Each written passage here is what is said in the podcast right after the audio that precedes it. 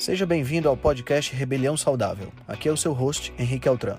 Esse podcast é o resultado da minha busca por uma maneira crítica de pensar, analisar fatos e nunca, nunca mesmo se conformar com o senso comum.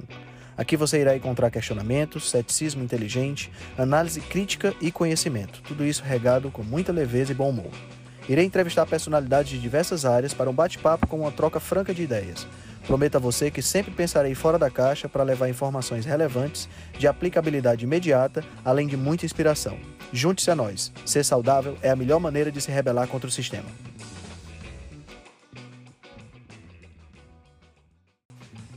Esse é um episódio da série The Upside Down.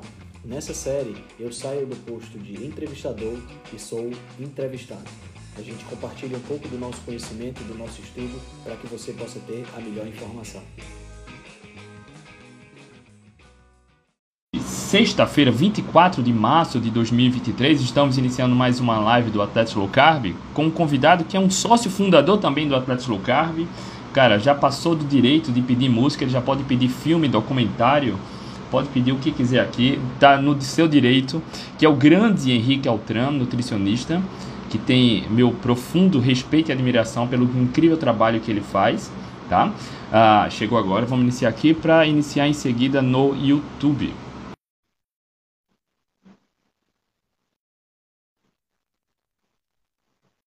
Henrique já chegou aí, eu já aceitei. Show Pronto. de bola! Grande André Burgos. Grande Henrique, boa tarde. Tudo bom, meu querido?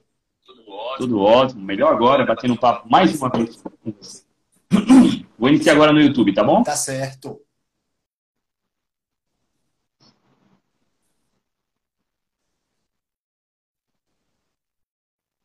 Olá, boa tarde. Hoje, sexta-feira, 24 de março de 2023, estamos iniciando mais uma incrível, fantástica live do Atlético Carro com um convidado, assim como falei no Instagram agora há pouco, um convidado que já é sócio fundador do Atletas Low Carb, que tem direito não só a pedir música, mas a pedir filme, documentário, artigo científico, ele pede o que quiser aqui, o direito é dele. Grande Henrique Altran. Muito obrigado por ter aceitado o convite. Seja muito bem-vindo. Cara, muito obrigado pelo convite para falar de um tema tão relevante, especialmente nos dias de hoje, onde a gente tem tanta gente com desinformação, né? Eu acho que vai ser muito legal a gente bater um papo sobre o dia do lixo hoje.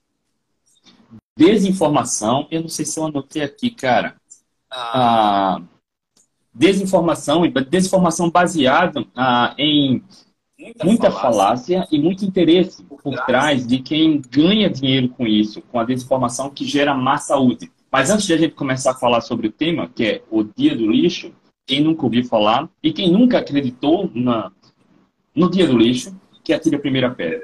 Vamos lá, sejam muito bem-vindos vocês que estão no YouTube aqui no YouTube. Quem tiver perguntas, dúvidas, comentários, pode postar aqui. Para quem está no Instagram também, posta aqui sua dúvida, comentário, participe, tá? Que a gente pode trazer para cá o tema ou a pergunta para ser uh, discutido. E para você que está no podcast, desfrute. A gente vai falar sobre o dia do lixo e o Henrique falou que é um tema importante para ser debatido e é, é muito importante porque será que é inofensivo o dia do lixo? Qual o preço que pode se pagar com o dia do lixo? O que é de fato o dia do lixo? E eu vi uma notícia, eu tinha anotado aqui, cara.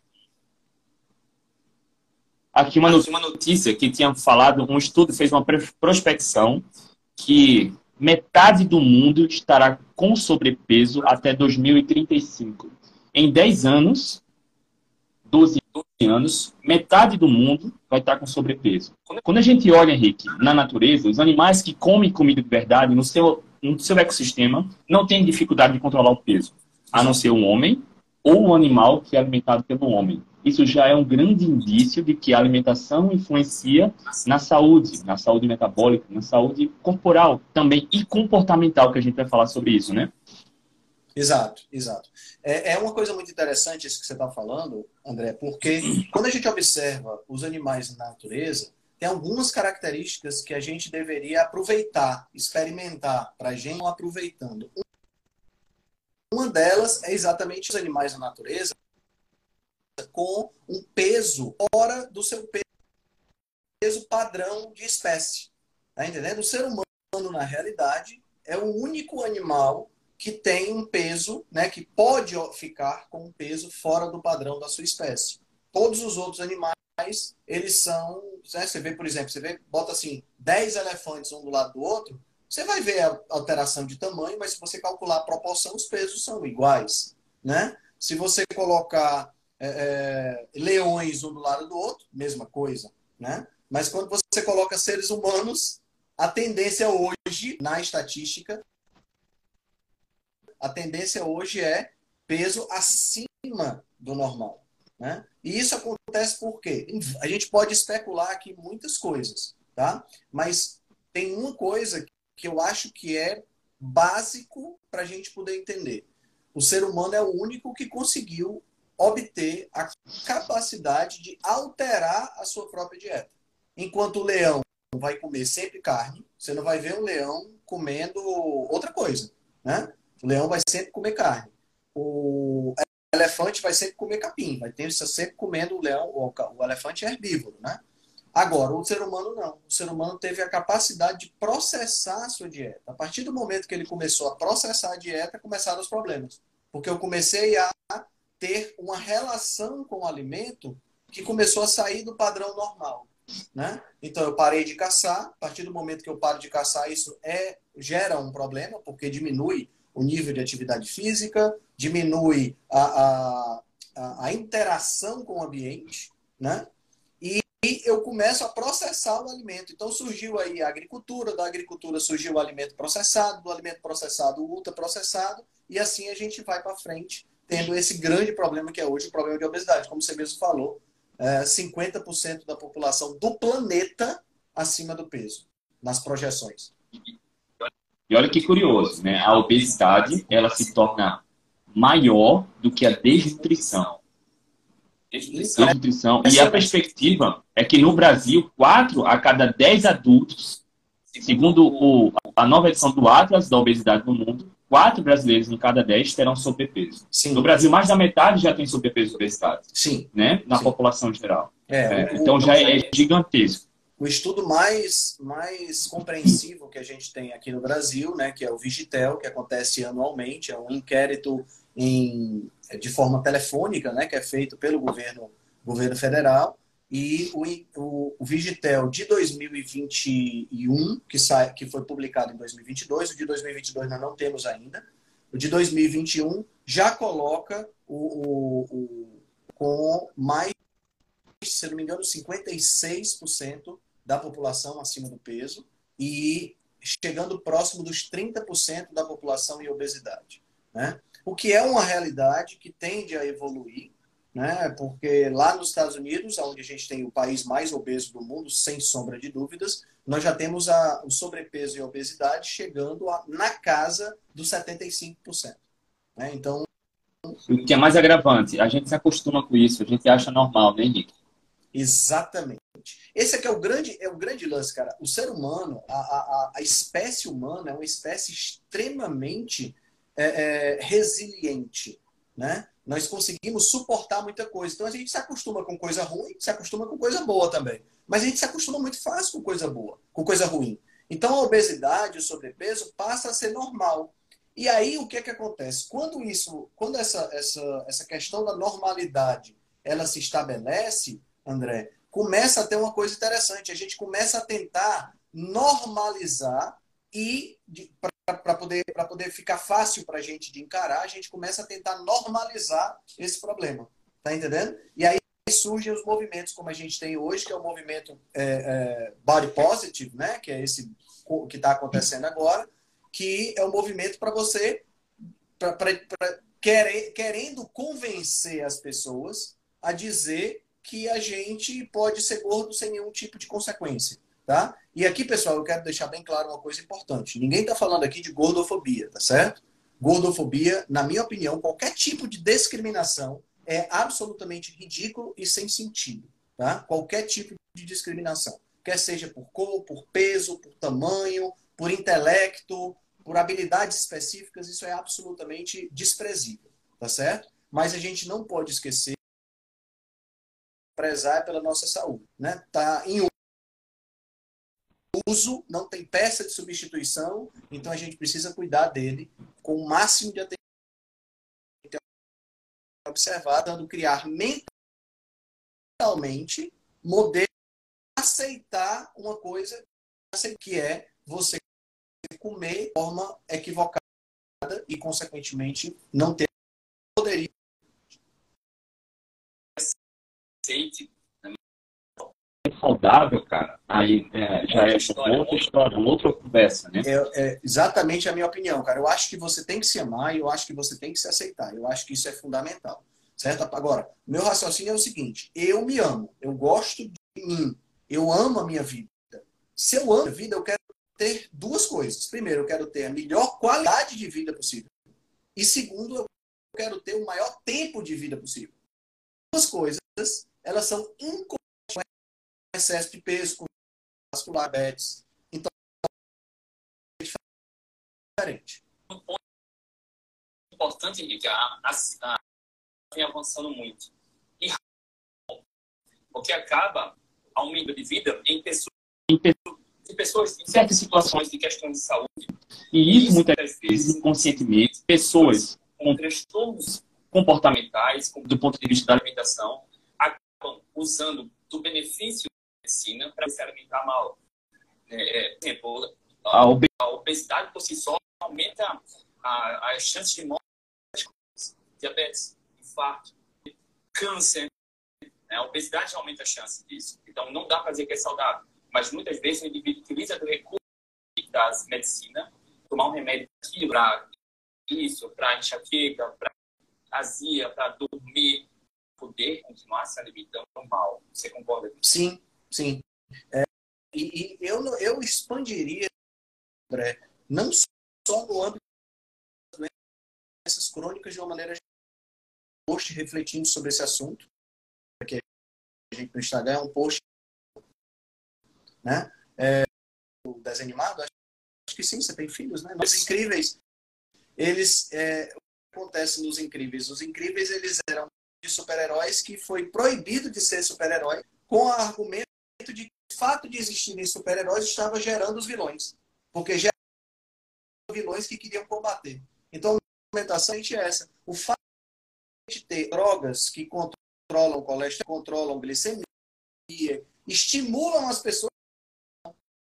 Porque se eu tenho dessa glicemia artificial, por que, que eu tenho que cuidar da minha Eu posso, ao invés de quentinho com margarina, eu posso comer depois e está tudo bem. E olha que está falando. Ó, passado, mais de 12 mil amputações foram realizadas com diabetes tipo 2. Então, alimentação. Nossa. E esses pessoas para controlar a glicemia. Não faz a remissão. Mas a cada ano, 400 mil brasileiros morrem de. Boa parte deles tomavam remédio para controlar a pressão arterial. Não tratar o problema, se não melhorar o estilo de vida, principalmente a alimentação, a alimentação o problema continua com risco alto. Né? Exato, exato. Cara, essa, essa, essa questão de você manter-se doente simplesmente utilizando medicamentos é uma questão extremamente complicada. Tá entendendo? Porque você, na realidade, você está se mantendo com os efeitos colaterais de uma má alimentação. E é isso que é importante entender, já que nós estamos falando, vamos falar sobre o dia do lixo, é isso que é importante entender. Não interessa se você é um corredor de maratona, como você é, né, de ultramaratona. Não interessa se você é um, um cara que treina muito e que tem uma massa muscular enorme, né, um fisiculturista que seja.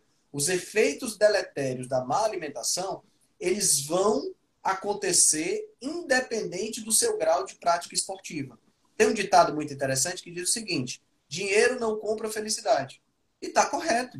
Dinheiro não foi feito para comprar felicidade. Dinheiro foi feito para comprar o computador que eu estou usando para fazer essa live. Foi feito para comprar o apartamento onde eu estou, o ar-condicionado. Foi feito para comprar essas coisas. Não foi feito para comprar felicidade. É outra história. Se conquista com outras coisas. Da mesma forma que você não vai conseguir cobrir, compensar uma má alimentação com exercício físico.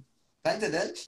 Então, não importa qual seja o seu grau de atividade física ou o tipo de medicamento que você esteja usando, você não vai conseguir mitigar o problema quando você tá, é, quando você continua com a alimentação ruim. Né? Então, tem, tem alguns estudos que a gente pode citar. Eu estava até procurando um agora, mas eu já posso citar ele de cabeça. Tem um estudo que é muito interessante, André. Ele mostra que é muito mais pernicioso, portanto, muito mais perigoso para o corpo manter um, uma montanha russa na glicemia do que você manter a glicemia alta, mas não tão alta quanto os picos, né? De forma constante. Quer dizer, traduzido para o pessoal, se você tem uma glicemia de 100, 110, por exemplo, é muito menos problemático do que você que acorda de manhã e está com a glicemia em jejum normal, mas fica jogando ela para 160, depois aí cai. Aí depois vai para 180 e cai. A média pode ser a mesma, mas aquela pessoa que tem a glicemia mais estável, ela tem menos problema do que aquela pessoa que coloca os que tem os picos de glicemia. E isso aqui vai exatamente ao encontro daquilo que a gente está falando, né? Porque o que, é que acontece? O indivíduo hoje, até mesmo o indivíduo que é treinado, ele é estimulado a quê?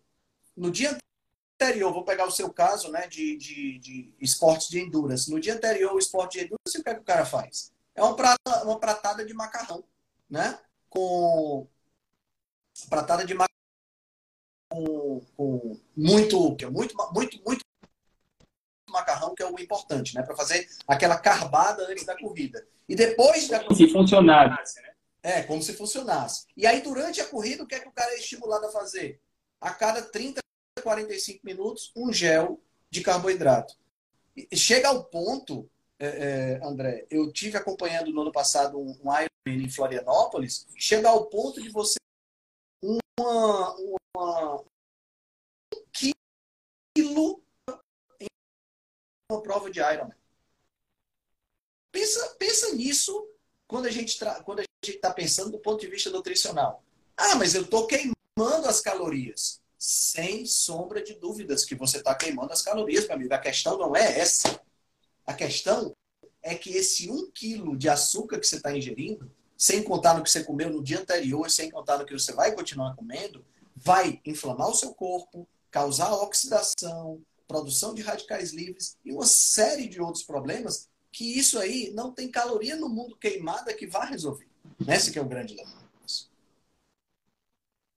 Então quer dizer que não, precisa, precisa de, ah, jantar de massas, nem comer tanto carboidrato durante a prova? Não, não precisa. E aí, para quem está na Tesla Carb, basta ver as talvez dezenas de entrevistas que a gente fez com vários atletas das mais diversas modalidades esportivas mostrando isso na prática. E eu não vou me aprofundar nisso. Henricão, no começo aqui do bate-papo, a gente falou sobre sobrepeso, obesidade, e a perspectiva é, é desastrosa, que hoje a gente já está vivendo uma pandemia gigantesca. Ao peso, à alimentação, a perspectiva é só piorando. E aí, a, quando a gente volta poucas décadas, três décadas, quatro décadas, era raro encontrar, mas encontrava-se adultos com sobrepeso. Hoje, não é só comum, como a gente vê a população infantil crescendo com sobrepeso e obesidade. E praticamente toda live eu estou falando isso aqui para despertar esse nível de consciência, porque a gente se acostuma em ver criancinhas gordinhas, doentes, ah, crianças com diabetes, com pré-diabetes, gordura no fígado, com hipertensão, e aí, o, cara, a parada está ficando muito ruim, muito pior por hábitos, achando que uma dieta equilibrada está ok, e a gente vai falar já está sofrendo por isso. Então é importante ter esse nível de consciência também, que as nossas crianças, o futuro do planeta, também está já crescendo doentes, né? Cara, esse, esse talvez seja um problema, um problema mais sério de todos, entendeu? Porque o que é que acontece? Quando você, quando você pega e afeta diretamente a, a, a saúde de crianças, você está preparando a geração futura para um problema mais grave ainda. Porque enquanto a gente está trabalhando com adultos, né, as crianças estão saudáveis, brincando na rua, jogando bola e comendo direito, tá ótimo, porque essas crianças aí têm uma chance de se tornar adultos saudáveis. Mas quando você trabalha com crianças e essas crianças estão já enquanto crianças, elas estão com problemas de saúde, problemas esses que poderiam ser evitados, que são ocasionados muitas vezes por questões transmitidas dos pais do ponto de vista epigenético, né? O que é que acontece? A chance dessas crianças serem indivíduos saudáveis quando adultos é muito menor. Muito menor. Tá entendendo? E, e a, a, a, a, essa transmissão de problemas crônicos, ela não é só uma questão orgânica, mas uma questão cultural também. Porque, pense comigo, eu, eu, eu, sou pai de dois meninos, né? Você também tem dois filhos, né, André? Um casal, isso. Um casal, pois é. Eu tenho dois meninos, né? Então, o que é que acontece? A gente, quando se reproduziu, nós passamos para eles os nossos genes. Mas nós passamos algo mais. Nós passamos também quais desses genes estavam mais adaptados ao ambiente onde a gente vivia. Isso é o que nós chamamos de epigenética, tá? Então, a minha alimentação, a, o ar que eu respiro, a água que eu bebo, a quantidade de exercício que eu faço, tudo isso liga e desliga determinados genes no meu corpo, e essa ativação e desativação genética, que a gente chama de epigenética, é passada para frente. Entendendo? E é passada para frente de uma maneira muito interessante, porque até a terceira geração, ou seja, eu, meu filho e o meu neto vamos usufruir desse patrimônio. Então, se eu sou uma pessoa que não estou nem aí para a minha alimentação, que me vivo comendo ultraprocessados, que bebo todo final de semana, que não pratico atividade física ou que pratico muito pouco, ou que meu foco é caloria e eu acabo comendo todo tipo de porcaria porque o que é importante é a caloria. Quando eu tenho tudo isso, eu estou passando para o meu filho genes que vão reagir ao ambiente que eu estou exposto. Então, essa criança já tem uma possibilidade muito maior de ser um adulto, de ser uma criança com problemas e de ser um adulto com problemas. Né? E aí, isso é junto, né? isso é unificado com o fato de você ter a questão do exemplo. E aí a gente entra no ponto cultural da história. Né? A obesidade é classificada como uma doença crônica não transmissível. Mas eu acho que essa determinação, essa designação, ela não está correta, porque ela é transmissível sim. Ela é transmissível do ponto de vista epigenético e é transmissível do ponto de vista cultural. Filhos de famílias obesas têm muito mais chance de ser obesos. Outro dia eu estava no shopping e foi uma das coisas que me alarmou. Eu vi uma família, na realidade, primeiro eu vi uma criança. A criança devia ter mais ou menos uns 13 anos de idade e ela já apresentava a cantose nigricans. Né? Para o pessoal que não sabe o que é a cantose, a acantose é aquelas, são aquelas manchas escuras que acometem o, o, pescoço, as axilas, as virilhas, locais de maior atrito, e são manchas decorrentes de resistência à insulina. A criança de 13 anos de idade era mais ou menos o que eu tinha observado, podia ser mais nova ou um pouco mais velha, mas não passava muito disso não. Ela já apresentava acantose, ela estava na fila para comprar num fast food de pizza, certo? Estava lá e eu fiquei sentado observando e dizendo, cara, como pode, né, cara, tão novo. Na hora que eu calei minha boca, André, apareceu o pai e a mãe. Cara, juntos, os três, devia ter Iguais, assim, uns, né? uns 350 quilos de peso, os três juntos. Era um negócio assim assustador. Assustador. Então, ficou claro para mim naquele momento que eu tinha ali uma família cuja criança recebeu genes ativados e desativados epigeneticamente dos pais e recebeu a informação cultural, porque estavam os três né, se refestelando na, na, na, no fast food de pizza. Entendeu? Então, realmente é uma situação, ao mesmo tempo, complexa e que precisa de uma conscientização. A gente rema contra a maré, mas é, é um trabalho que a gente precisa fazer. Olha só, isso é bem interessante e tem estudos mostrando que não só do ponto de vista epigenético, mas também, por exemplo, o ambiente que você vive influencia nos seus pensamentos e comportamentos. Se você convive no ambiente de trabalho, um ambiente familiar, vizinhos, com pessoas que têm sobrepeso, eles podem influenciar 40, 50, 60% nas chances de você ganhar peso também, tá? Então, isso acaba virando um, o ambiente que você está acaba sendo influenciado também. E aí eu quero trazer a questão do dia do lixo. Henrique, a gente decidiu fazer a questão do dia do lixo para essa essa introdução foi bem interessante para a gente ter uma noção da realidade como é perigosa e que vale a pena trazer a, a discussão, tá? Que talvez não seja tão inofensivo.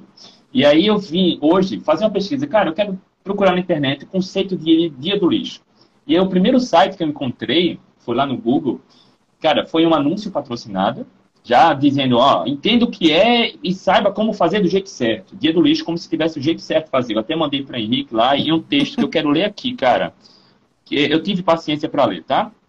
Eu trouxe um trecho só para a gente comentar aqui.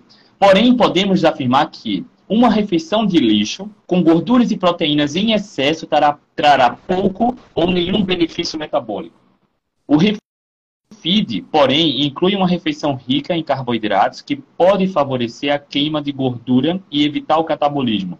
E mais na frente, eles lançam um monte de pérola ah, se referindo a o que importa é a caloria, o consumo de proteínas e gorduras. Nesse caso, as gorduras, claro, a gordura refinada é um problema, tá? A gordura vegetal, por exemplo, não refinada, em linhas gerais, não é um problema. A gordura saturada, animal, também não é um problema. Mas ah, o que a gente vê em fast food é óleo de soja, margarina, esse tipo de gordura a gente evita. E aí o foco fica em calorias e a necessidade de comer mais carboidratos e isso daria um, um, reset no metabolismo que seria favorável para a queima de gordura. Henrique, isso é muito bizarro. E, e você vê o texto também fazendo um monte de laço com questões emocionais. Então, um dos benefícios é para você ter menos compulsão. Olha, você vai ter menos compulsão agindo compulsivamente, né, comendo as porcarias. Isso ah, também para trazer um conforto emocional. E a gente vai conversar sobre isso. Isso também é perigoso. Então, não sei se você teve paciência para ler o texto, mas é bizarro e de alguma forma o leigo cai nessa conversa, né?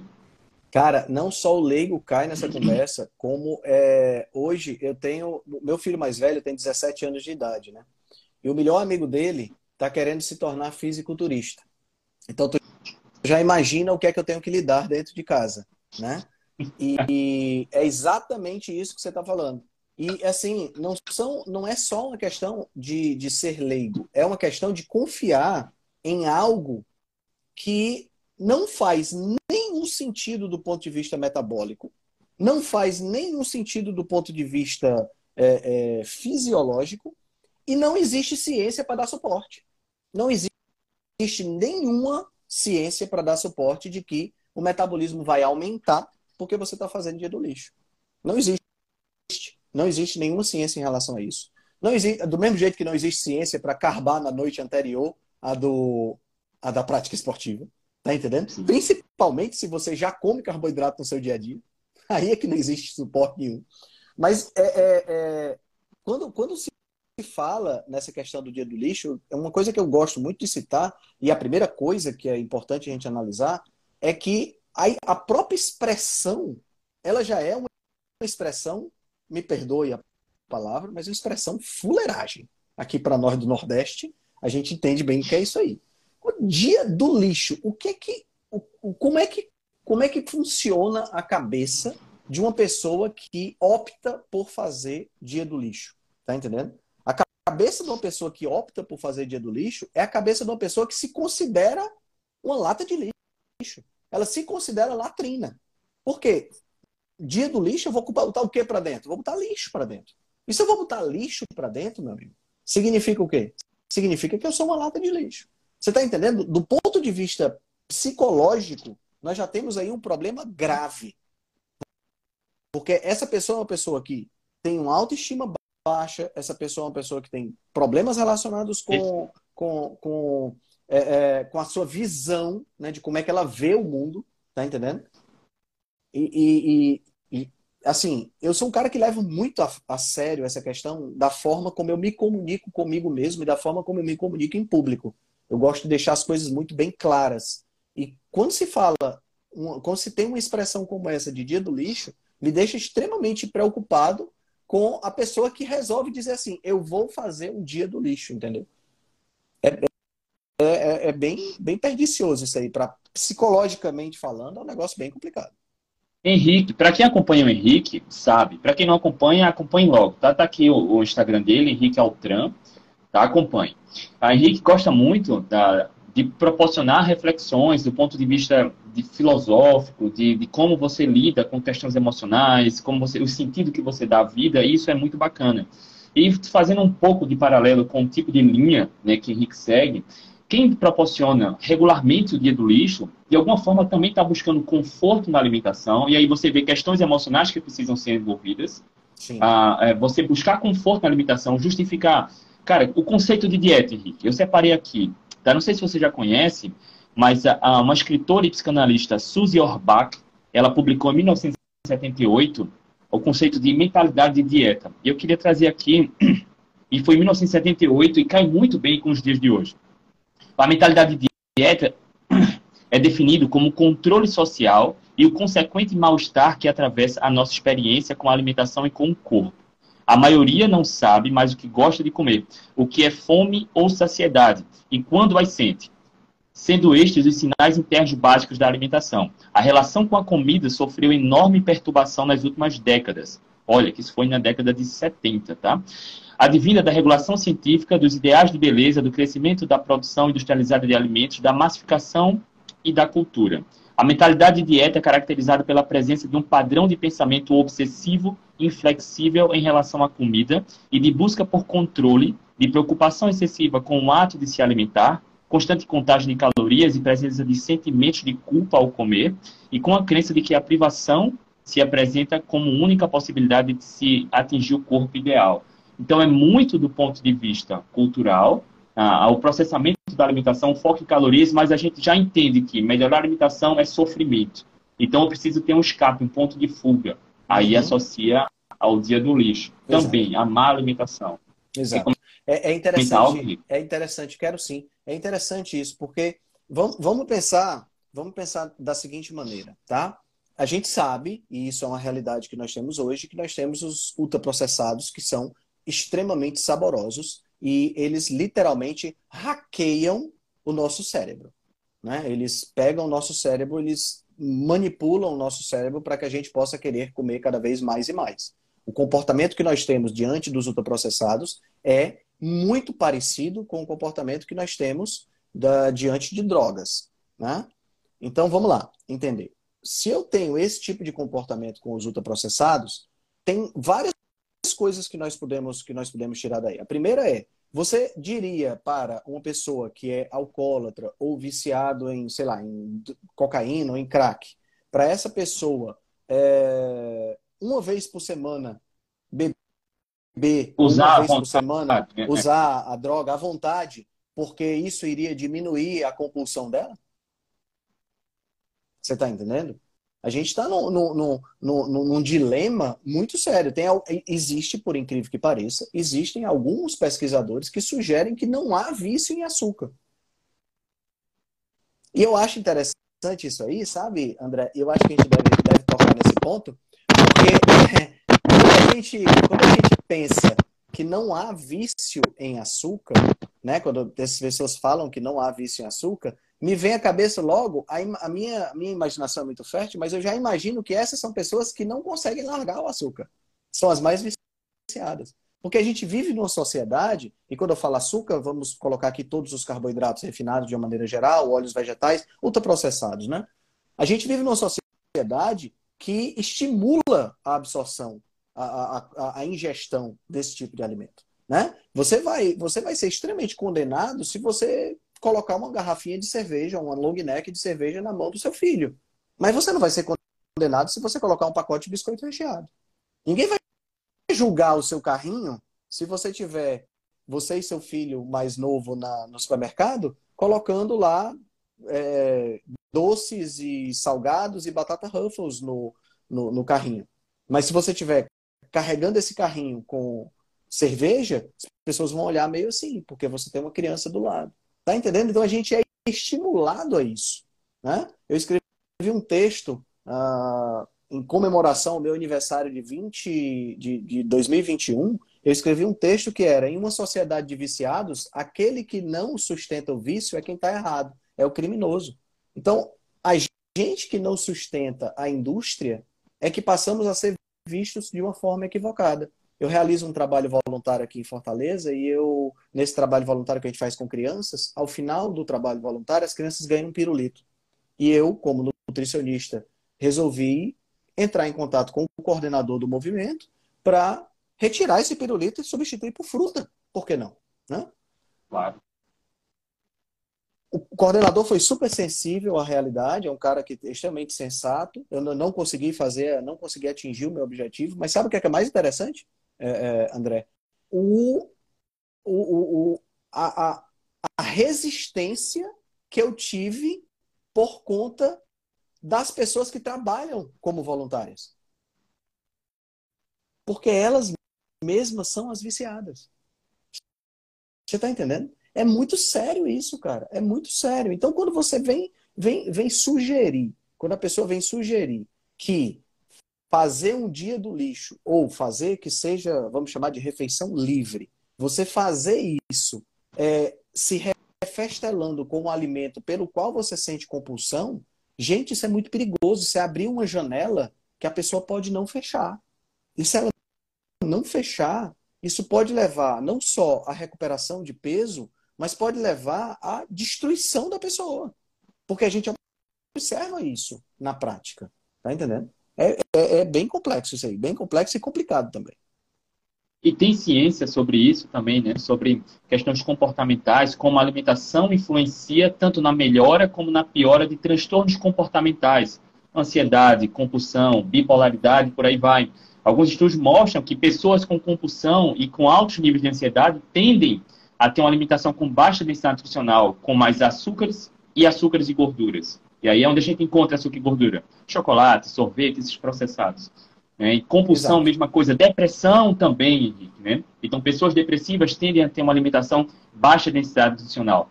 Isso quer dizer que causa ou melhora? Não, é o contexto. E aí, uhum. a gente já fez lives aqui com profissionais, uh, psicólogos e psiquiatras que seguem essa mesma linha da comida de verdade e também mencionaram Sim. esses casos. Eu não sei do ponto de vista clínico contigo, se você observa isso também, Henrique. Ou observo, você já viu alguns estudos. Observo, observo. E existe toda uma linha de psiquiatria que está surgindo agora, né, que está tendo um bom respaldo, que é chamada psiquiatria metabólica. Né? Aqui, aqui no Brasil a gente tem como, como uh, tem vários, vários psiquiatras, mas me vem à cabeça agora o Regis, né, o Regis Chachamovich, que trabalha dentro dessa, dessa área. E é um livro que foi lançado esse ano passado, finalzinho do ano passado, novembro do, do ano passado, chamado Brain Energy, de um psiquiatra norte-americano chamado Chris Palmer, que tem inúmeros casos acompanhados por ele e alguns inclusive publicados, mostrando remissão de doenças psiquiátricas com a alimentação. A gente não está aqui sugerindo né, que é a única causa e que você mudar a alimentação vai te possibilitar você simplesmente largar toda e qualquer medicação, qualquer coisa do tipo. Não é isso que a gente está sugerindo aqui. O que nós estamos dizendo é que a alimentação, a, o metabolismo, ele faz parte do todo, ele faz parte do processo. E se você, por exemplo, sofre de depressão, ansiedade, transtorno bipolar, problemas comportamentais de uma maneira geral, você pode se beneficiar muito de dietas que diminuem o consumo de carboidratos refinados, que diminuem o consumo de ultraprocessados e prioriza comida de verdade. Certo? Então, é, é, é o livro é todo sobre isso, o livro Brain Energy. E os casos são, assim, surreais. Eu tenho observado isso na minha prática, tá entendendo? Na minha prática com alguns pacientes que são pacientes que chegam com muita ansiedade. Eu tenho pacientes que sofrem, por exemplo, de enxaqueca, pacientes que sofrem de depressão e que, ao modificar a alimentação, tem um alívio dos sintomas, inclusive com trabalhos junto, né, trabalhos é, em uníssono com psiquiatras, né, que acabam melhorando, né, diminuindo a necessidade de medicamentos para que a gente possa ter uma, uma, uma melhora, né? quer dizer, a dieta influencia na quantidade de medicamento que a pessoa usa, né? E isso é maravilhoso, porque não só pela perspectiva de retirar por completo o medicamento, mas pela perspectiva de pelo menos diminuir, né? E a gente, evita diversos efeitos colaterais que são, que são realmente muito importantes nesse tipo de caso. Perfeito. E uma coisa que é pouco conversada, pouco discutida, é o efeito de uma má alimentação na questão comportamental. Por exemplo, cara, quem aqui nunca furou a dieta e depois ficou pensando na comida e no dia seguinte fazer novamente? Eu estou falando isso porque a Mendes comentou aqui. Para mim, essas exceções nunca deram certo. Muito difícil voltar. A maioria das pessoas experimenta isso. Não é à toa que, vez ou outra, o indivíduo fica pensando, cara, um chocolate agora, geralmente um carboidrato refinado, porque, como o Henrique falou aqui na live, esses alimentos processados e ultraprocessados, eles hackeiam nossa questão hormonal. Dá prazer. Então, influencia nos nossos hábitos de pensamento e comportamento. Isso se discute pouco. E trazendo a, a, o contexto aqui, a questão da mentalidade da dieta, da questão da psicanalista, as pessoas, quando pensam em dieta, já pensam em sofrimento. E acaba tendo ponto de fuga o dia do lixo. Então, as pessoas passam a semana toda sofrendo, porque acha que ele precisa focar em calorias, e o dia da libertação é o dia do lixo. Uhum. Isso é muito perigoso do ponto de vista da saúde comportamental mesmo. Sim. É, é, como eu falei anteriormente, é uma janela que você abre que você corre o risco de não fechar. Tá entendendo? Muitos pacientes me perguntam quando é que eu posso, quando é que eu vou poder é, fazer uma refeição livre? Quando é que eu posso, quando é que eu vou poder fazer, comer, sabe? Comer bolo, comer churros, comer biscoito, comer essas coisas. Eu analiso muito com a pessoa. Vamos lá. Você é uma pessoa que quando come esse tipo de coisa consegue comer e consegue parar? A maioria diz, não, quando eu como, eu como. Então, Pois é, eu estava, antes de conversar com vocês agora, eu estava conversando com uma paciente que a gente está há dois anos na batalha, tentando fazer com que ela inicie um processo de, de perda de peso, que ela inicia e para porque não consegue resistir à compulsão. Tá entendendo? E não consegue por quê? Porque ela tenta abrir a sessão com uma coisinha, e na hora que ela abre a sessão com uma coisinha, isso desencadeia toda uma, uma gama de, de, de circunstâncias que acaba fazendo com que ela volte ao normal, volte a, a, a, ao normal dela, né? Volte ao comum que é comer sem, sem controle. Tá entendendo? Então vale a pena até refletir, porque o Bonini colocou aqui no, no, no YouTube. Seria normal, à luz da evolução, que eventualmente o homem encontrasse uma boa fonte de carboidratos, como mel ou frutas, e se fartasse. Então nosso organismo não estaria preparado? Sim, ele estaria preparado. Ele estaria preparado para mel ou frutas. Aí que está o ponto. Tá entendendo? E ele estaria que não são processados, que não né? são processados, é a primeira coisa. Segundo, ele estaria preparado para mel ou frutas que ele entra em contato de forma muito sazonal. Eu não estou entenda, um indivíduo que é, é, é, um antepassado desse que entrasse em contato com mel, possivelmente ele não teria nem o suficiente para poder comer compulsivamente, e ele nem durante teria tido dias. durante longos dias e ele nem teria tido essa possibilidade. Tá entendendo? Eu não sei se vocês aqui, algum de vocês, já teve a oportunidade de comer mel no favo. Eu ia falar isso agora, Henrique. O que eu tenho é o mel no favo aqui. Eu tenho uns potes com mel cru mesmo. Uhum. Eu tive a oportunidade, quando eu tinha 14 para 15 anos de idade, de trabalhar com abelhas num projeto da universidade aqui. E a gente voltava para casa com baldes de, de mel no favo. Um negócio assim absolutamente maravilhoso. Mas a gente competia para ver quem conseguia passar do terceiro pedaço de favo com mel. Não dá. Não, não dá. consegue. Não consegue. Você bota o um pedaço na boca e ele vai encolhendo, né? Vai liberando o mel. Chega uma hora que você tá tão nauseado de tão doce que você comeu que você para. Agora, quem é que consegue fazer a mesma experiência com chocolate? Pega um chocolate doce de leite. leite. Doce de leite. Leite condensado. Leite Pronto. Condensado. Leite condensado, cara. Leite condensado. Quando eu tinha 15 anos de idade, eu mamava uma lata por semana. De uma vez. Não tinha essa história de ficar mamando aos pouquinhos, não. Eu abria e ia do começo até o fim dela. Tá entendendo? Então, quer dizer, é, é, é, a pergunta faz muito sentido, Bonini. Quando a gente entende, quando a gente pega um indivíduo que não tem compulsão e entra em contato com o alimento natural. Mas quando a gente pega um indivíduo que tem compulsão e entra em contato com o ultraprocessado, que ele já entrou em contato antes, aí, meu amigo, a gente perde completamente o azimuth evolutivo. A gente deixa de ter essa, essa questão evolutiva como padrão, né? Perfeito. E o Henrique não falou, o Henrique é o cara que entende da, da, da história evolutiva da questão genética da nossa espécie, tá? E os nossos genes levam 40 a 70 mil anos para se adaptar a alguma modificação do ponto de vista alimentar. A alimentação do homem está diferente há cerca de 10 mil anos, do período da agricultura para cá. Então, é pouco tempo para estar adaptado a essa questão toda, porque o consumo do mel acontecia, mas era pontuais, era raro, era um intervalo muito grande de tempo. Assim como o consumo de frutas, né? Então, passava-se meses, talvez anos, algumas populações sem comer frutas, né? É, Hoje sem, é abundante. Sem contar que, por exemplo, vamos pegar aqui o exemplo do mel. Como é que é para eu, urbano, urbanoide, conseguir mel. Eu vou, pego meu carro, vou dirigindo até o supermercado, pego um pote de mel, compro e volto para casa e posso comer. Como é que um nativo rasda, por exemplo, que ainda vivem de forma ancestral, como é que eles conseguem comer mel? Eles têm que. Na raça. É, é, eles, na raça, meu amigo. Porque eles têm que lutar contra as abelhas.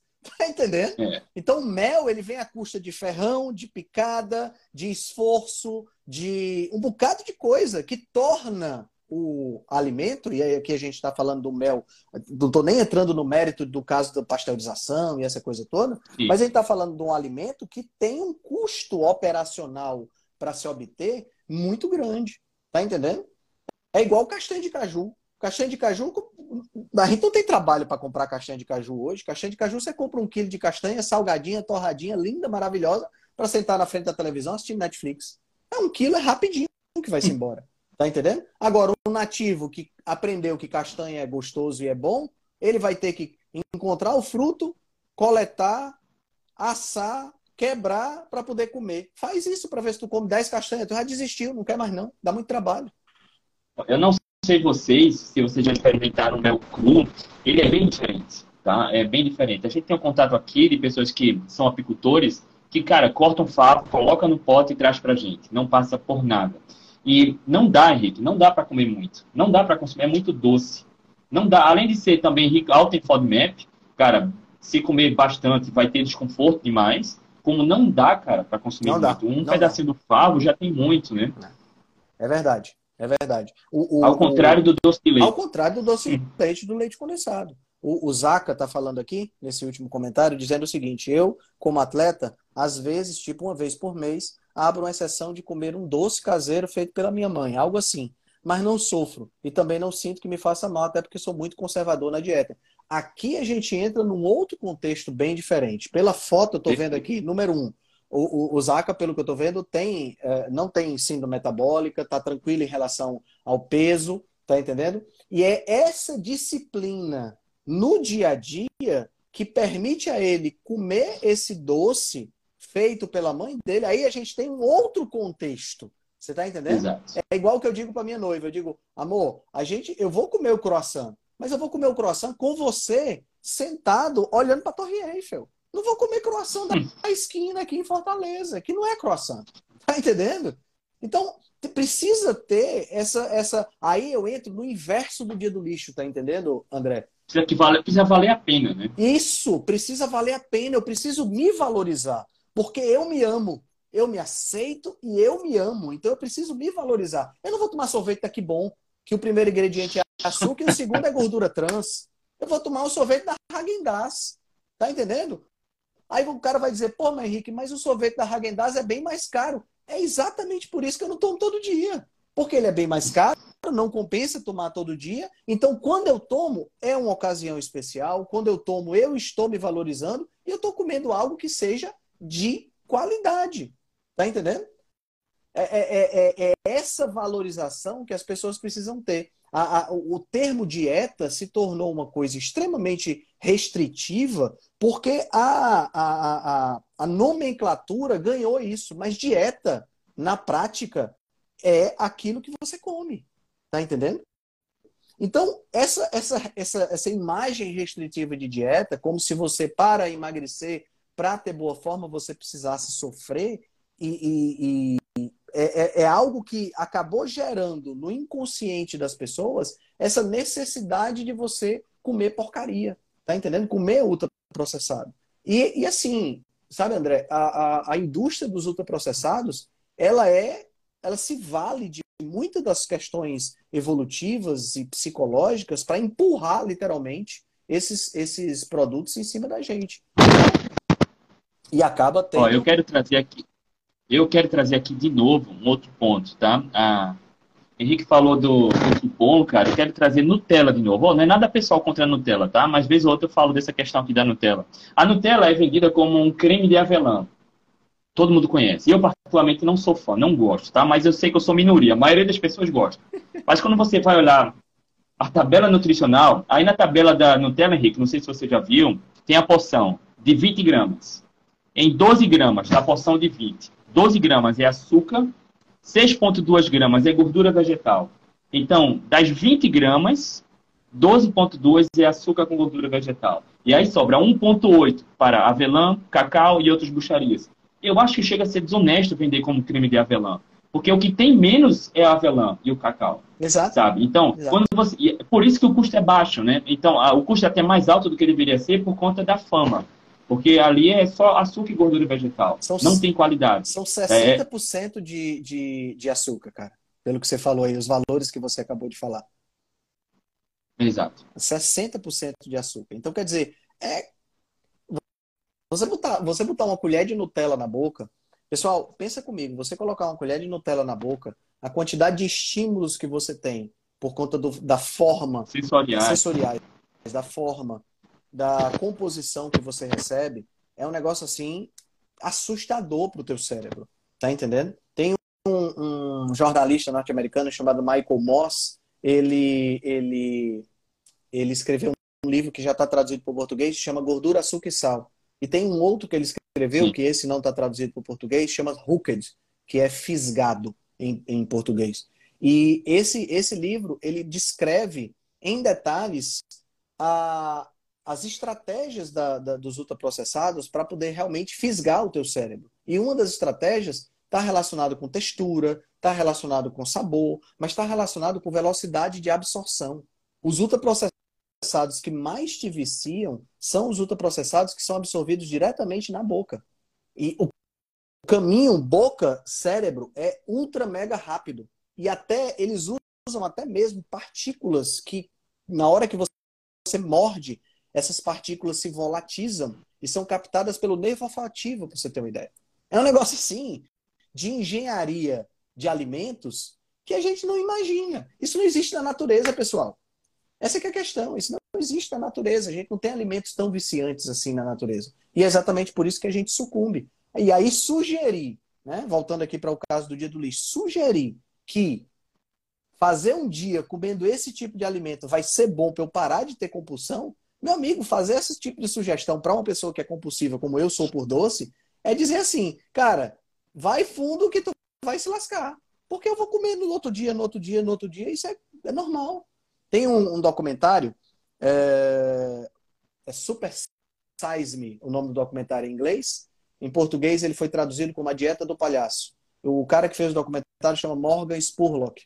E ele é, é, passou, a meta dele era passar 30 dias comendo apenas McDonald's. Todas as refeições eram McDonald's. Não sei se você já viu esse documentário. Vi. E tem, tem uma hora lá ele não conseguiu fazer os 30 dias, tá? No 28 dia ele pediu arrego e, e, ganhou 11 quilos em 30 dias, se eu não me engano. E tem uma, uma, uma, uma hora lá que ele diz assim, é impressionante, eu acabei de comer, eu não estou com fome, mas eu estou com vontade de voltar lá e comer de novo.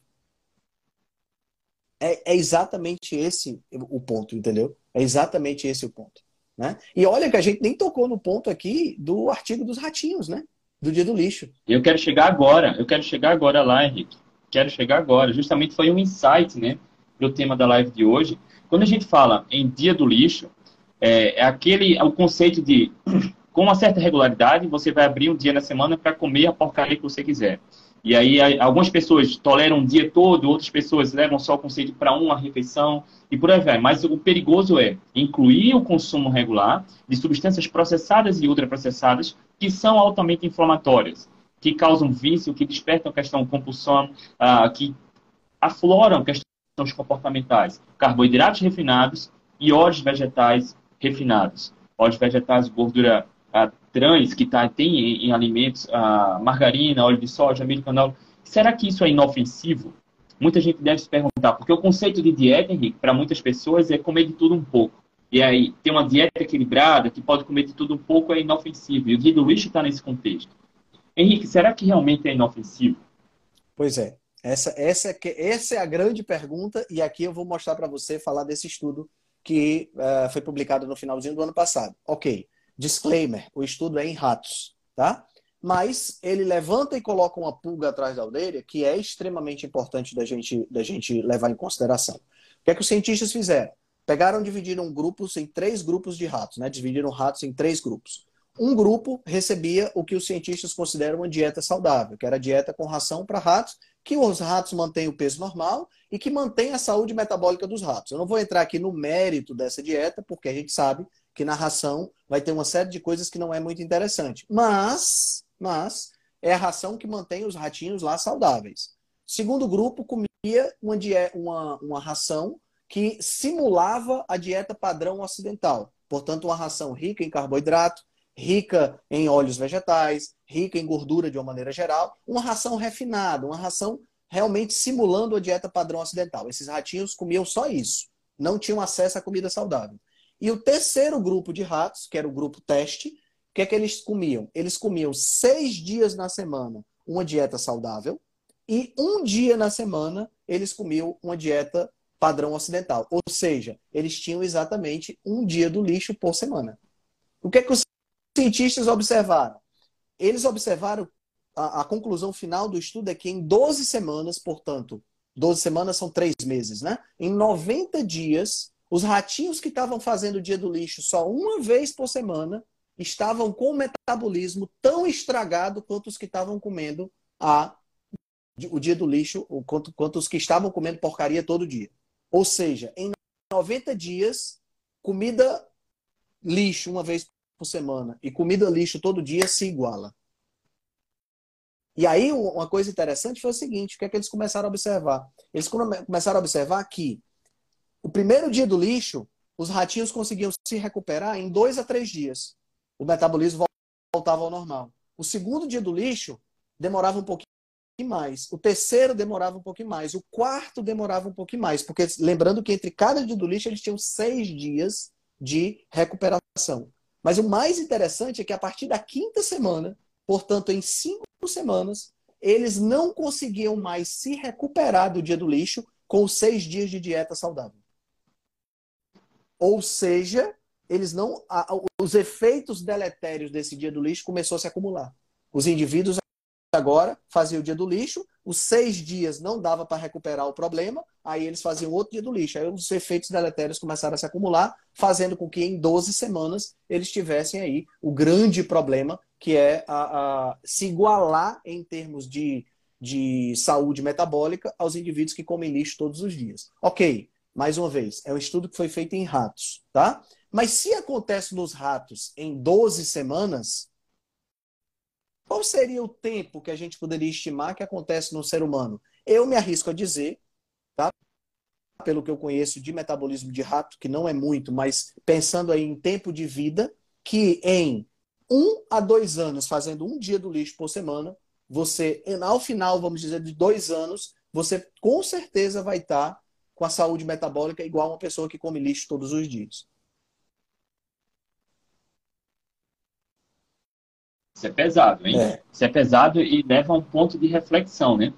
Visto que, Henrique, uma pessoa que se torna diabética, ela não se torna diabética em um ou dois anos. São oito, dez, doze uhum. anos de má alimentação uhum. para o diabetes explodir, hipertensão explodir. Então, para quem tem uma dieta equilibrada, que come alimento e substância alimentícia de forma regular, cuidado. Cuidado, né, Henrique? É.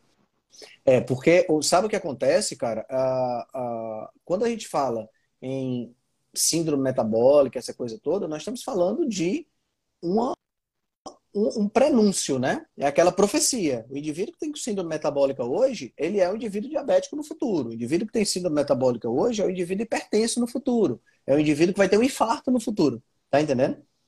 Então, esses ratinhos, eles começaram a ter síndrome metabólica em 90 dias. Então, em dois anos, é bem factível um indivíduo fazendo um dia do lixo por semana que ele tenha síndrome metabólica, né? Então, é, Perfeito. Ó, e o Bonini, e o Bonini postou um negócio interessante aqui que eu vou botar na tela. Mas ah, vou comer processados e ultraprocessados. Por exemplo, óleos vegetais são inofensivos? Henrique, são inofensivos óleos vegetais? Milho, canola, girassol? Os margarina. Óleos, os óleos vegetais estão dentre as piores fontes de gordura que a gente pode obter. Ao contrário do que as pessoas sugerem, né? Porque o que é que acontece quando a gente vê é, meta-análises e coisas falando bem de óleos vegetais e falando bem de margarina. A gente são meta-análises que se focam apenas num um aspecto, se focam exclusivamente na questão do LDL, se focam apenas na questão da saúde cardiovascular baseada em LDL elas esquecem do efeito inflamatório, elas esquecem do efeito oxidativo, elas esquecem do efeito de mudança do perfil de colesterol, de um perfil grande, pouco denso, para um perfil pequeno e mais denso e mais heterogênico. Nenhum de, nenhuma dessas coisas acaba aparecendo nessas meta-análises. Né? Então, a, a, a, e aí outra coisa, se focam apenas no chamado ponto de fumaça.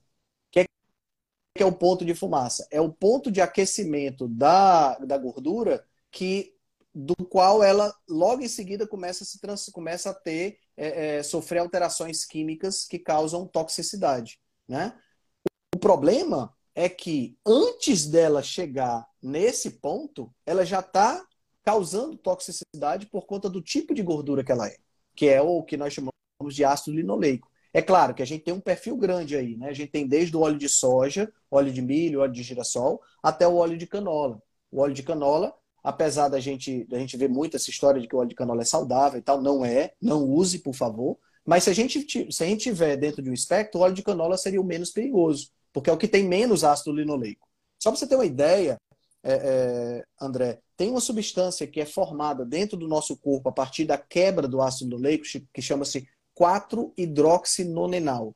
Essa substância é tão tóxica que pequenas quantidades dessa substância são suficientes para causar grandes estragos. A gente pode relacionar, existe realmente essa correlação, de excesso de gordura vegetal, de gordura de, de óleos vegetais, óleos de semente, é, um, junto com doenças cardiovasculares, junto com uh, diabetes, junto com sobrepeso, junto com aumento de marcadores inflamatórios, né? Então, quer dizer, é, é, fácil de você, de você ver isso, e eu, eu não entendo como é que tem gente que defende, quando você olha que a, a, a, o aumento do consumo de, de, de óleos vegetais coincide com o aumento de toda essa, essa bagaça, bagaceira de doença que a gente tem.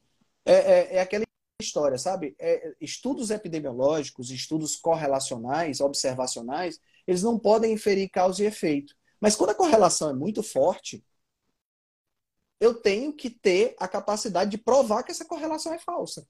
Você está entendendo?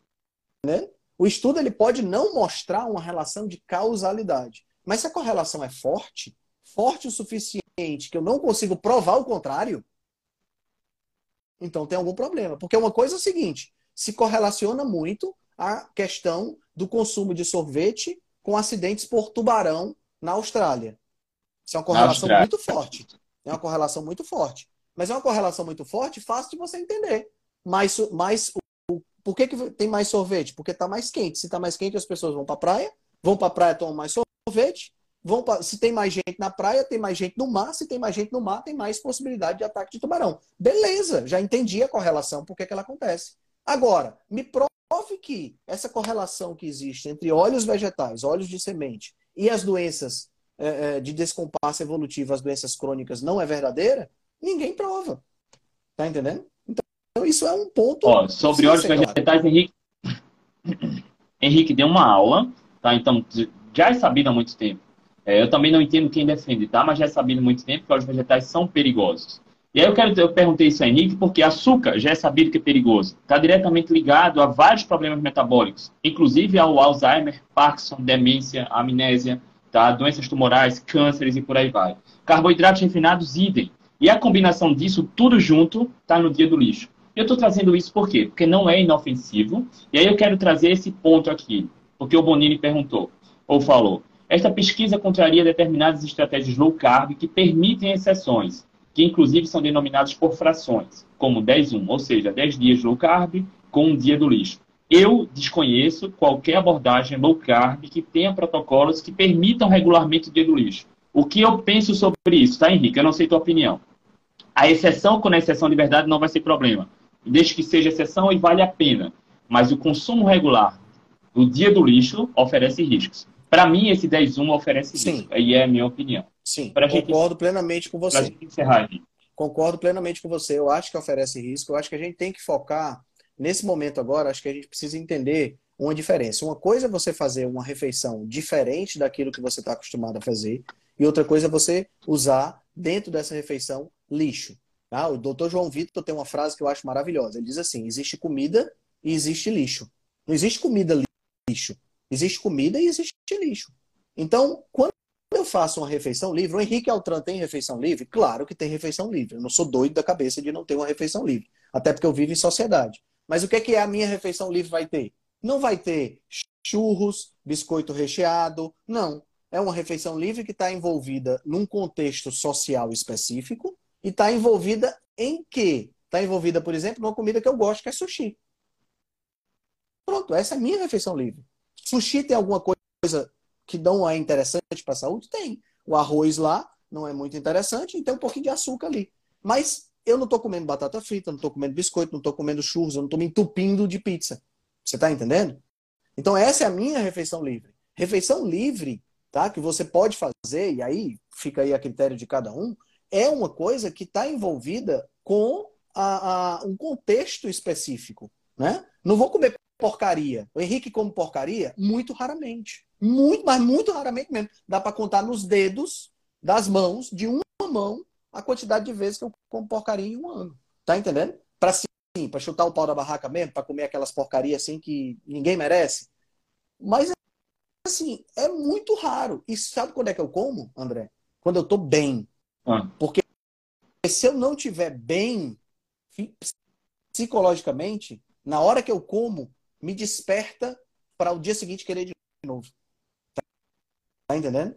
Então, sim, eu, sim. Não me dou, eu não me dou esse direito. No dia, no dia que, se, se, tiver a oportunidade de comer porcaria, no dia que eu não tô bem psicologicamente, acordei, sabe aquele dia que você acorda assim, o dia tá meio cinzento para você? Todos nós temos esses dias, né? Esse é o dia que eu vou fazer questão de ir para academia, esse é o dia que eu vou fazer questão de fazer minha leitura, de fazer minha meditação, de fazer minhas orações e de não comer porcaria. Porque eu sei que esse dia eu estou mais vulnerável. Tá entendendo? Agora, refeição livre, uma vez a cada mês, uma vez a cada dois meses, a gente de vez em quando come um sushizinho, porque eu adoro. E quando eu vou comer sushi, eu sempre dou um privilégio para o sashimi, que não tem nada. Sashimi. Entendeu? Perfeito. Ó, eu sei que o, o Henrique está com o horário apertado, já deu nossa hora aqui, mas só para a gente responder outra questão do, do, Bonini. A questão é qual o nível adequado de refeição livre com carboidrato? Aí é um tema mais específico, né? Eu acho que depende do objetivo, da saúde metabólica e o tipo do carboidrato. Por exemplo, minha refeição mais livre eu incluo mais raízes e frutas. Eu não vou para o processado. Mas se você se refere ao carboidrato processado, massas, cara, aí é uma outra questão e é bastante individual, né? E eu acho que Sim. não tem uma regra, né? Tem não. que ser exceção de verdade, e aí é. Não tem, não tem uma regra, sabe? Não tem um André, uma regra, sabe, André? E é uma coisa que vai depender muito da pessoa, tá entendendo? E, e, eu acho que isso é uma coisa, cara, que, que o Bonini é acadêmico de nutrição, eu conheço ele, ele está inclusive no clube de leitura, e é uma coisa que a gente precisa também, como profissional de nutrição, entender. O trabalho do nutricionista é muito tentativa e erro. Não existem protocolos rígidos quando se trata de nutrição. É diferente de você fazer uma situação onde o cara está na UTI e vai fazer uma nutrição parenteral. Existem protocolos para isso aí, que são os protocolos que vão possibilitar Sim. que aquele cara viva. Tá entendendo? Mas quando se trata de nutrição em vida livre, não existem protocolos rígidos, existe adequação. Então eu tenho dois pacientes que correm a mesma quantidade de, de que fazem a mesma atividade física, que correm, sei lá, 30 quilômetros por semana, é, que têm o mesmo peso, mas um vai ter uma refeição livre com um pouco mais de fruta por semana e o outro vai passar dois, dois meses sem fazer a mesma refeição, porque são pessoas diferentes. São pessoas que não podem, sabe? Que a gente não pode comparar. Então, acho que esse erro a gente comete muito, eu também cometo muito esse erro da gente querer comparar pessoas que são diferentes. É muito complicado comparar pessoas assim. Não, não é. Não, acaba não funcionando muito bem, entendeu? A gente acaba não tendo o resultado que a gente poderia. E eu ouso dizer que a maioria das pessoas não consegue lidar bem quando comete uma sessão, quando realiza um dia do lixo. Depois vai pensar em comer mais e mais e mais, fica difícil voltar ao foco. Então tem muito do autoconhecimento e da gestão emocional com a alimentação. Por isso não tem um protocolo fechado para isso, né? Perfeito. Mas enfim, Henricão, deu nossa hora. Deu nossa hora. Cara, Agradeço espero, demais mais uma vez ao sócio. Olha aí, tem mais assunto para a gente bater. Isso já deixa a porta aberta para uma próxima live com o Henrique. Com Henrique, certeza. cara, muito obrigado mais uma vez, tá? André, fico sempre um abração, à disposição, rapaz. cara. Fico sempre à disposição. Muito obrigado pelo convite. Eu que agradeço. Beijo Valeu. no coração de todos. Tchau, tchau, tchau. E até a próxima. Até a próxima. Tchau, tchau. Se você gosta do nosso trabalho, deixe um review 5 estrelas no aplicativo que você usa para escutar o podcast. Você pode deixar um review 5 estrelas e pode também deixar lá o seu elogio, a sua sugestão ou a sua crítica. É muito importante que você faça isso porque você vai ajudar a Rebelião Saudável a chegar a um número maior de pessoas. Você também pode dar suporte ao nosso trabalho, né, todo o nosso investimento de tempo, nos apoiando via Patreon. Assim a gente pode continuar a oferecer o melhor conteúdo de qualidade, sem anúncio e de forma totalmente gratuita. O link para o nosso Patreon você vai encontrar no show notes. Se você ainda não fez o download do nosso e-book Cozinha Ancestral, que eu escrevi com a chefe Gabriela Carvalho, você pode fazer o download. O download é gratuito e você vai encontrar também o link lá na show notes. Além disso, você pode nos acompanhar pelo Instagram, no arroba Henrique Altran, ou no nosso canal no Telegram. Lá pelo Telegram a gente consegue colocar para você artigos, eh, PDFs, imagens, fazer enquetes e fazer um trabalho bem mais aprofundado do que nós fazemos no Instagram. Então você pode acessar o nosso grupo no Telegram com o link que está na show notes, ou então você procura lá por Rebelião Saudável. Nós temos também um canal no YouTube e um canal no IGTV, onde todos os vídeos das lives e os vídeos dos podcasts são gravados e você pode assistir na, no conforto da sua casa. Eu agradeço demais a atenção de vocês e espero que a gente se encontre no próximo podcast.